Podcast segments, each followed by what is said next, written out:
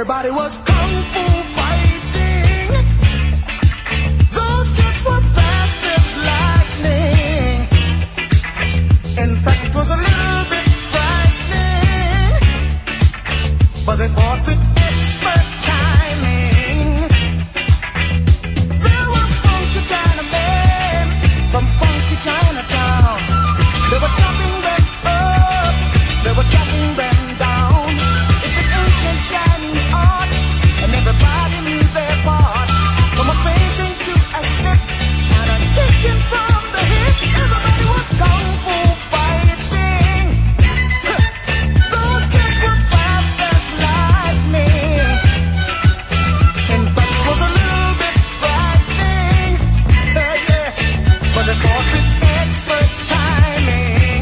Llegó el momento de las mil noches y una noche y bueno, ya saben quién me acompaña acá. ¿Cómo estás, Bernardo? ¿Cómo andas, Pepi? ¿Bien? Muy bien, por suerte. Una historia impactante, ¿no? Sí, hoy vamos a hablar de un personaje que me es muy, muy querido. eh, podemos verlo como un asesino serial que mató 60 personas antes de los 30 años.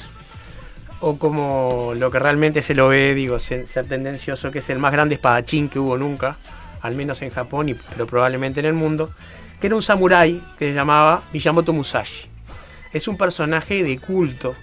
eh, se han hecho sobre él juegos eh, de videojuegos, mangas, cómics, películas, libros, eh, canciones. O sea, es un personaje que en la cultura, especialmente entre las artes marciales, pero no solamente... Kurosawa se debe haber inspirado también en, en parte en algo de él, ¿no? Posiblemente sí, la película de, de Musashi es una película de los años 40 y es muy, es muy- está muy viralizada, sobre todo en YouTube, pero no, no, no la filmó Kurosawa, pero probablemente Kurosawa la vio seguro. Claro. Pues es como, es como un Don Quijote en la cultura japonesa. Lo que es un personaje histórico, no es un, un- un- digamos, una invención de alguien. Por más que un escritor que se llamaba Ishi Yoshikawa creó una serie de cuatro libros, escribió una serie de cuatro libros que narran la epopeya de Musashi, que es la novelización más conocida. Pero como te digo, es un personaje histórico. Vamos, eh, si te parece, a Japón en el siglo XVI. Eh, 17, perdón, en el año 1645, perdón, 1584, 16, dije bien, nació Miyamoto Musashi en un pueblo chiquito que se llamaba Miyamoto, de ahí su nombre, en la provincia de eh, Miram, eh, perdón, la provincia de Mirama en Japón, ¿verdad? una de las islas en Kyushu, y pertenecía a una familia de samuráis. Ser un samurái lo que quiere decir es que tenés un origen noble, no necesariamente una situación acomodada. Muchísimos samuráis eran muy pobres, pero el concepto de nobleza en Japón no estaba asociado a la riqueza, sino una serie de principios filosóficos y de origen que tenían que ver con el honor. O sea, uno podía ennoblecerse y volverse samurái y uno podía heredar la distinción de samurái. El tema es que lo que uno hacía repercutía en el honor de sus antepasados, a diferencia de lo que es en Occidente, que los antepasados ennoblecen a los hijos, por algo se venera el abolengo dentro de la nobleza, cuán- cuántas generaciones antes tienen uno, en, en Oriente es al revés. Entonces cuando un samurái hacía actos heroicos, era toda su estirpe anterior la que se ennoblecía y crecía. Y Musashi pertenecía a una familia bastante arruinada. De hecho, su padre fallece cuando él tiene 7 años y se queda huérfano y lo cría un tío que era monje. O sea, pobre, criado por un monje era una garantía de que iba a ser criado de forma espartana. Y lo fue. Lo educaron dentro de las artes marciales, lo que llamaba el budo, el camino del guerrero, porque la única vía que iba a poder tener como samurái era lograr que un señor feudal lo tomara a su cargo y servirlo, porque la alternativa para los samuráis que no tenían un señor que los que los que fuera su líder era ser un ronin, que no era una situación deshonorable, pero era una situación de indigencia. Vagabundeaban libres por Japón sin tener un, un amo, y eso sí, es un gran deshonor para un samurái trabajar. Era impensable, por pobre y muerto de hambre que estuviera un samurái, que se pusiera a trabajar. Podían dedicarse al pillaje o alguna cosa de esas, pero nunca iban a hacer una labor como agricultura o algo así. Era como se veían las cosas, estamos hablando hace más de 500 años. Bueno, resulta que eh, Musashi, que en realidad se llamaba Shinmen Musashi no Kami Fujiwara, Fujiwara no Hanobu. No Kami, que está en el medio, es un título nobiliario y eso es lo que él tenía, digamos, de su familia.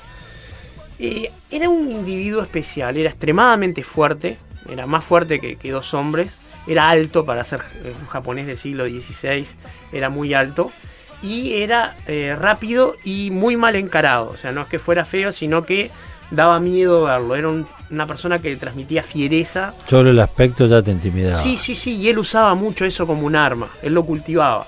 Ahora lo, lo vamos a ver un poco, pero a los 13 años ya tenía el tamaño y la fuerza de un hombre adulto. Y de hecho a los 13 años tiene su primer combate singular y mata a un hombre. Esa anécdota la narra él mismo, en la que después sería su obra, su obra máxima, el libro de los cinco anillos, un, este, un libro, un tratado de artes marciales que él publica a los 60 años y que fue, digamos, la, eh, el sum summa cum laude, digamos, el de su carrera. Fue el, momento más, más importante y la obra que nos llega hasta el día de hoy. Resulta que a su pueblo de Miyamoto, cuando él tenía 13 años, llega un samurái bastante conocido que se llamaba Arige, que pone un cartel en el medio del pueblo que dice, al que me desafíe lo aceptaré. Como diciendo, vengan de a uno que los voy matando. Y Miyamoto, que, que era Musashi, que era, era un chico de 13 años, escribió en el cartel, yo te desafiaré mañana, yo te desafiaré mañana. Y el samurái este acepta el desafío, aunque era un chico de 13 años.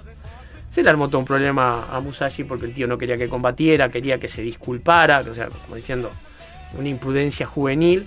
Pero Musashi aceptó disculparse, pero cuando se llegó renovó su desafío y eh, fijaron la fecha y combatieron. Musashi no tenía espada, tenía un boquén, una espada de madera de entrenamiento. Y con el boquén, en dos movimientos, asesinó al, al otro samurái, que no era de los mejores combatientes de su época, era un tipo bastante eh, bravucón, pero no demasiado bueno.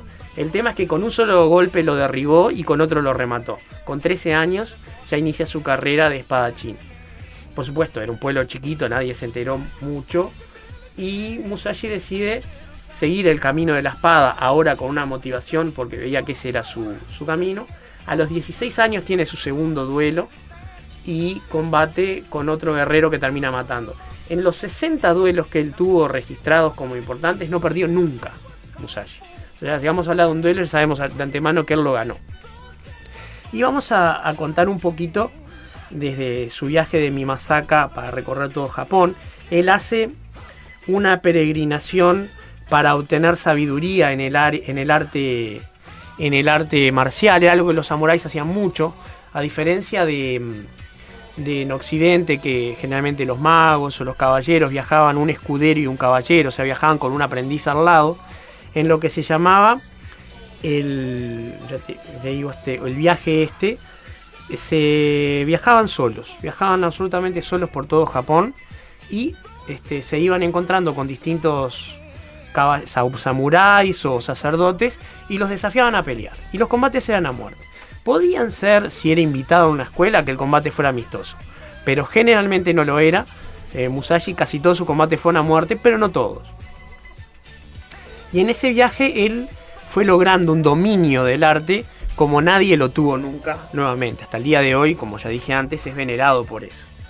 Voy a contar tres de esos combates que fueron muy importantes y hasta el día de hoy son motivo de arte, que eh, pautan cómo él fue creciendo eh, en, en su, en su carrera. La primera confrontación que tuvo en su viaje lo tuvo contra una familia entera, familia de Yokihara, que eran una familia de samuráis que lo desafiaron, los desafió a todos.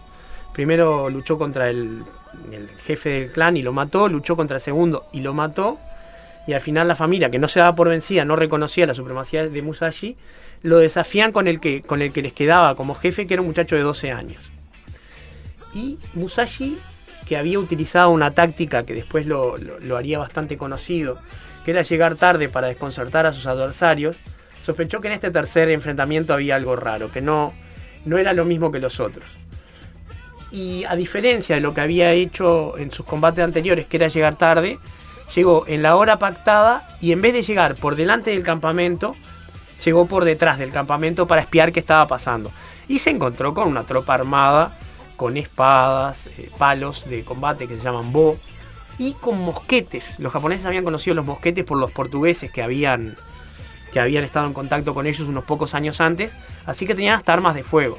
Y Musashi se dio cuenta que no tenía forma honorable de combatir ahí, pero tampoco podía irse. Entonces lo que hizo fue, aprovechando que estaba en una posición de, de ventaja, que no lo habían visto y que no lo esperaban todavía, realizó un ataque relámpago, llegó a donde estaba el muchacho y lo mató de un golpe sin más premeditación. O sea, premeditación sí, sin más dilación. Eh, a ese momento se, dan vuelta todos los, guerreros, lo ven y empieza un ataque de todos contra Musashi y Musashi logra escapar matando unos cuantos, pero logra ganar el borde del campamento y se va. Ese fue el primer combate grande de su viaje. El segundo eh, pasó cuando él enfrentó a un guerrero que se llamaba Shishido, que utilizaba un arma muy particular. No peleaba con espada, sino con el Kusarigama. El Kusarigama es un arma japonesa que tiene una hoz en una punta unida a una cadena larga, muy larga, y en, la otra, en el otro extremo de la cadena tiene un peso. Y ese peso se maneja como una boleadora, es arrojadizo, y sirve para enredar el- las armas del oponente, para tirarlo al piso, o para inmovilizarlo lisa mientras con la hoz lo, lo atacaba una vez este reducido. Era un arma bastante problemática para un espadachín, porque tenía más de 2 metros de alcance cuando la espada es corta. No, mucho más corta, no, podía acercarse mientras el, el oponente revoleaba la, la bola del Kusarigama, Musashi no tenía forma de, de acercarse. Entonces, cuando estaba combatiendo, lo que hizo fue se desplazó mientras estaban intercambiando fintas a un bosque de bambúes. Y en los bambúes el otro no podía revolear el peso. Empezaron a, a- equilibrarse las cosas, pero el, el oponente, eh, empieza a cortar con, con la hoz los bambúes y empieza a recuperar, a recuperar eh, eh, ventaja táctica. Entonces Musashi cambia nuevamente y lo que hace es el origen de su, lo que va a ser el estilo de su propia escuela después. Se da cuenta que él puede engañarlo a- al oponente haciendo un movimiento diferente. Entonces saca su sable corto, que se llama Waki Sashi, que es decir medio, Sashi, media, media espada, y lo, lo- gira por arriba de la cabeza, en un movimiento que es común en la esgrima occidental, pero que en la japonesa no se hace. Eso desconcertó al enemigo que trató de, de detenerlo con, con la, con la bola arrojadiza. Y Musashi utilizó el otro sable y con los sables cruzados detuvo esa arma y enredó la cadena y tiró para desequilibrar al oponente. Entonces acá hay dos versiones. Una dicen que le sacó la espada corta a su oponente, otra dicen que tenía libre la de él. A mí me gusta más la de la película que porque visualmente es más linda y puede haber sido que es que sacó realmente la espada de su de su oponente, porque aparte si tenía las dos espadas enganchadas en la cadena, era lo más lógico, y lo mata con su propia espada. Entonces, ese estilo de utilizar como un arma arrojadiza la espada, o de utilizarla para inmovilizar al, oponente, es el origen de lo que después se va a llamar la Escuela de los Dos Cielos, que es la escuela que él fundaría, que peleaban con dos espadas, pero con dos espadas activamente, con el wakizashi y el sashi directamente al mismo tiempo. El sashi es lo que generalmente se llama como katana. Y él lo había visto nuevamente cuando había observado a los occidentales, a los portugueses, porque en aquella época en Europa se peleaba con el sistema de espada y daga, que era, en vez de utilizar un escudo que no se podía llevar por la calle, utilizaba una daga que era un puñal largo para eh, defensa, mientras atacaban con la espada. Y él vio que había una cierta movilidad que a él le servía. Y como la cédula de identidad de un samurái era portar las dos espadas, o sea, pedir dos espadas era pedir un título nobiliario de samurái. Eh, él ya las tenía y las empezó a usar. Lo común era que se peleara con la katana y el wakizashi se usaba de otras maneras. Él empezó a utilizar las dos simultáneamente. Apoyado también en una particularidad. Musashi era zurdo. Y en Japón utilizar la mano izquierda hasta el día de hoy se considera descortés. Los luchadores zurdos, yo en mi juventud practiqué karate, soy zurdo, pero soy occidental, así que me desarrollé siempre con la izquierda se los contraría y se los hace combatir como derechos. Entonces Musashi usaba su katana con la mano menos diestra y quedaba su mano más hábil para utilizar la otra espada que nadie usaba. Y así, con el estilo de, de utilizar los dos sables a la vez e incluso uno como arma arrojadiza, tenía una ventaja tremenda sobre sus competidores. El Kusarigama, que es lo que usaba este enemigo, es un arma muy difícil de combatir. Es un arma que realmente da, miedo. Cuando uno ve a alguien esgrimiendo un Kusarigama, da, da miedito tenerlo enfrente. porque tiene mucho alcance y la hoz es un arma de corte muy, muy peligrosa. Pero bueno, Musashi lo derrotó. La otra aventura de Musashi, el otro eh, duelo, fue un duelo que no ocurrió. Se dirimió de una forma muy diferente. En, la filosofía en la filosofía occidental, los conocimientos racionales y los emocionales están separados, pero en la filosofía oriental no, no hay separación entre lo espiritual y lo material, no hay separación entre lo racional y lo intuitivo. Son todo un conocimiento único, lo que hoy se llamaría holístico, pero que nunca estuvo separado. O sea, la palabra religión en un contexto oriental no tiene mucho sentido. Religión quiere decir religar, reunir lo divino con lo humano, lo material con lo espiritual, y no se puede religar o reunir lo que nunca estuvo separado. Y en ese viaje de aprendizaje, Musashi buscaba el concepto de maestría. Él quería llegar a ser un maestro. Y la maestría es algo que solamente la pueden ver los maestros. Parece algo redundante o algo un poco tautológico, pero se dice que se necesita uno para reconocer a otro. Y en el caso de la maestría era así. Y Musashi fue a un castillo donde había un gran y muy anciano maestro que practicaba un estilo muy, muy específico de, de kendo, de, lucha con espadas. Y llegó, se llamaba Seki Yusai. Y llegó al mismo tiempo que un desafiante, un, guerrero joven de otro pueblo, pero un noble co- con séquito, ¿verdad? Un samurái con séquito, no un ronin como, como Musashi. Y pudo ver cómo el otro eh, guerrero pedía una entrevista. Lo que decía en realidad era que quería tomar una lección con el maestro. Eso en realidad era una mentira. Generalmente después se hacía una provocación que obligaba al maestro o a alguno de sus discípulos a combatir. O sea, saber que pedía una, una lección de, de artes marciales o que en realidad estaban pidiendo entrenar era básicamente un artilugio para lograr un combate. Y el maestro, eh, que estaba retirado de, de las luchas porque ya había luchado todo lo que tenía que luchar, le decide declinar la, la- oferta de esta manera. Corta una flor con su espada, una peonía, y se la manda con una carta muy amable y muy poética. En, en los libros dicen la carta que hubiera escrito un maestro en la ceremonia del té al guerrero. Y el guerrero, cuando recibe la flor, la mira con desprecio. Tenemos nuestras peonías en la isla de Kyushu, no, no precisamos que nos manden flores. Yo vine acá por, por una lección de arte de, de espadachines y no por esto. Y se enoja y toma como que el maestro había rechazado el combate, como que lo había declinado por miedo y sintiéndose victorioso se fue a festejar. Y Musashi, que había mirado todo eso, se quedó pensando, ¿y cómo hago para que me reciban a mí? Si él que era rico y venía con todo un séquito no lo reciben, yo que soy un ronin, ¿cómo, cómo me reciben? Y la flor que estaba caída en el piso, una chica que trabaja en la, posada donde estaba Musashi, la había levantado. Y el tallo era un poco largo para el único florero que tenían ahí que le iba a poner. Y Musashi le dice, es muy largo el tallo, vení que la corto.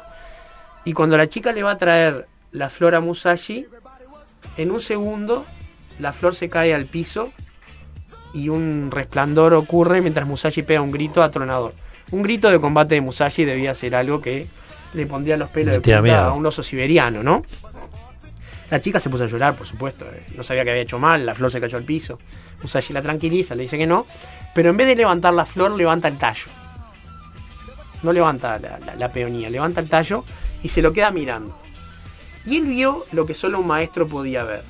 El corte que él había hecho con su espada era muy inferior al otro corte. Imagínate poder evaluar la calidad de un corte en el tallo de una flor y de las flores no como las rosas, sino las que tienen tallo fino y, muy flexible. Había que tener un poder de observación y un conocimiento del arte. Él ya de entrada vio que el corte era de espada y no de tijera. Vio muchas cosas que no se podían ver así. Y con ese tallo envía una carta preguntando quién había cortado esa flor y la había enviado. Porque se dio cuenta que quien lo había hecho era mejor que él. Con ese no podía pelear porque ya había perdido antemano. Y por esa carta él es recibido en el castillo, mientras todos los que eran aprendices o segundos y terceros al mando le preguntan cómo había hecho para detectar que, que la flor la había cortado el maestro de la casa, el amo. Y él dice, fue algo que vi, de entrada la flor me pareció que tenía un espíritu distinto Y me pareció, y no quería decir mucho porque tenía miedo que lo desafiaran a él y no sabía si, si iba a poder con todo, no, sabían dónde estaba, en realidad era un- una escuela muy importante. Pero lo que ocurrió fue que el maestro y él se entendieron y sin combatir Musashi se fue porque supo que esa la había perdido incluso sin pelear, simplemente por el corte del tallo de una flor. A mi gusto esa es la, la historia más poética que tiene la, la- la saga de Musashi, pero ciertamente no es su combate más famoso. Su combate más famoso fue el último, como te decía hoy, era el combate que tuvo a los 30 años y fue contra un guerrero absolutamente único en su tiempo, que si no hubiera sido por Musashi, Musashi hubiera sido él, que se llamaba Sasaki Kojiro y que le decían a él el sauce a la orilla del río por su elegancia. Era todo lo contrario a Musashi, de familia rica, era más o menos de la misma edad pero un poco más joven, era igual de alto que Musashi, pero era un galán, era un lindo pibe, digamos, tenía modales refinados, era lo que en Occidente sería un petimetre, él sí dominaba el arte de la caligrafía, de, de la ceremonia del té, estaba educado dentro de las cortes, pero su camino era de la espada y despreciaba todos los caminos que no fueran de la espada. Y había creado su propio estilo, un estilo que llamaba el vuelo de la golondrina. Y permitime que te cuente un poco de Sasaki para entender quién era el enemigo de, de Musashi. Sasaki lo había corrido por todo Japón a Musashi y Musashi siempre se mantenía un paso delante de él hasta que fue el momento de enfrentarlo, porque Musashi sabía que iba a perder. Porque a diferencia de él, era un superdotado. Musashi fue un tipo muy fuerte que se autoconstruyó y que se hizo un maestro por la vía difícil, no por un gran talento innato. Fue por el trabajo. Pero Sasaki era un innato, era un Messi del arte de la espada. Y se decía que podía partir una golondrina en, en pleno vuelo y por eso se llamaba así su estilo. Para que te das una idea del de, estilo de persona que era, a diferencia de Musashi que hablaba poco y, casi que ladrando con sonidos muy bruscos, en un viaje en barco unos samuráis se quisieron burlar de Sasaki y le dijeron, así que vos podés partir una golondrina en pleno vuelo. Y dice, sí. Y bueno, ¿por qué no partís una gaviota? Y yo, sí, por supuesto, claro. Este, Sasaki saca su espada y le dice, por favor, hace que las gaviotas vuelen más bajo. Dice, ah, no puedo hacer eso. Dice, bueno, y yo no puedo usar una espada de un metro veinte para matar una gaviota que vuela a 3 kilómetros de altura. 3 kilómetros no, una unidad allá. Las golondrinas japonesas vuelan hacia abajo porque no pueden despegar desde el suelo. Y en ese vuelo rasante es que él podía matarlas. Pero él lo que tenía era la espada afuera y lo estaba mirando con la espada afuera. Y eso en el mundo de los samuráis era una cosa clara. Callate o saca la tuya, porque vamos a pelear. Y se fueron todos al mazo y Sasaki terminó su viaje tranquilo sin que lo molestaran. Bueno, se encuentran en una isla que se llamaba Ganryu y Musashi volvió a usar su táctica de llegar tarde. Pero un dato más. La espada de Sasaki era una espada famosa. Las espadas de los samuráis podían tener su propia historia y su propio abolengo. Eh, la de Sasaki se llamaba el palo de secar. Tenía varias generaciones en su familia. Y Musashi no tenía nada que se pudiera parecer a eso. Entonces llegó en bote, porque era una isla, tallando un remo que le sobraba al que iba remando en forma de un boquén. Entonces logró un boquén un poco largo, pero básicamente se iba a enfrentar a una espada casi mágica con un palo. Y llegó a la isla tarde, lo que hizo que por supuesto Sasaki estuviera fuera de escuadra y bastante molesto. Y se pone frente a frente por primera vez. Sasaki lo mira, desenvaina y tira la vaina de la espada, lo que llama la tsuka. Y Musashi le dijo, estás muerto. El otro le dice, ¿por qué? "Bueno, Estoy muerto. Y le dice, porque tiraste la espada ya que sabes que nunca más la vas a precisar. Ningún otro guerrero lo hubiera hecho. Y se enfrenta. El combate dura relativamente poco y por supuesto gana Musashi. Se coloca de espaldas al sol y después de un solo salto con su boquén improvisado le rompe el cráneo de un solo golpe y lo mata. Y sale corriendo porque si no los seguidores de Sasaki lo iban a querer matar a él también. Había un tema de honor, pero no mucho. Y desde ese día, con 30 años, Musashi nunca más volvió a combatir. Y tampoco usó más espadas. Utilizó solamente boquén porque se dedicaba a enseñar o a entrenar. Se retiró a una isla y vivió una vida en ermitaño donde escribió varios textos que culminan en ese libro de los cinco anillos que fue el que les contaba hoy. Y se convirtió en la leyenda viva más importante de las artes marciales, probablemente. Y bueno, esa fue la historia que teníamos hoy, Pepi. No muy linda historia, claro que sí, muy, muy interesante, apasionante diría. Este, bueno, y la próxima vez que vengamos a las mil y una noche veremos qué traemos, pero hoy esta es una de las historias más queridas que tenía. Gracias, Bernardo. Buenas noches.